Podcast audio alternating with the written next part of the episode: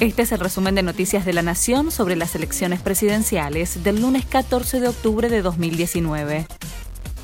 Macri y Fernández polarizaron un debate cargado de acusaciones. El primer debate presidencial terminó con Mauricio Macri y Alberto Fernández con acusaciones cruzadas. El candidato opositor atacó con duros señalamientos sobre la gestión de la crisis económica, mientras que el presidente dijo que su rival propone lo mismo que el gobierno de Cristina Kirchner. Del debate, que por primera vez se hizo por imposición legal, participaron también Roberto Lavagna, Juan José Gómez Centurión, José Luis Espert y Nicolás del Caño. Los seis volverán a cruzarse el domingo próximo en la Facultad de Derecho de la Universidad de Buenos Aires. Conforme, ahora Macri apuesta a utilizar la arrogancia de Fernández. El presidente terminó celebrando lo que consideró un error estratégico de su principal rival, que Alberto Fernández quedó como un arrogante. Volvió el dedito acusador, el atril y la canchereada. El kirchnerismo no cambió por más que se oculte y trate de mostrarnos algo distinto, remató Macri en el final del primer debate presidencial, donde cree haber dejado expuesto que Fernández es Cristina Kirchner Thank you. Corrupción, deudas y fuga de capitales, los cruces más calientes entre Macri y Fernández.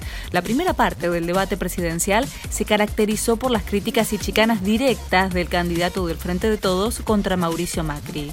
El presidente se defendió de algunos de los cuestionamientos, pero su eje fue el repaso sobre su gestión. Fernández calificó a Macri de mentiroso en varios tramos del debate, quien replicó haciendo referencia a los acuerdos comerciales que Cristina Kirchner firmó con Hugo Chávez y a la corrupción en épocas del kirchnerismo.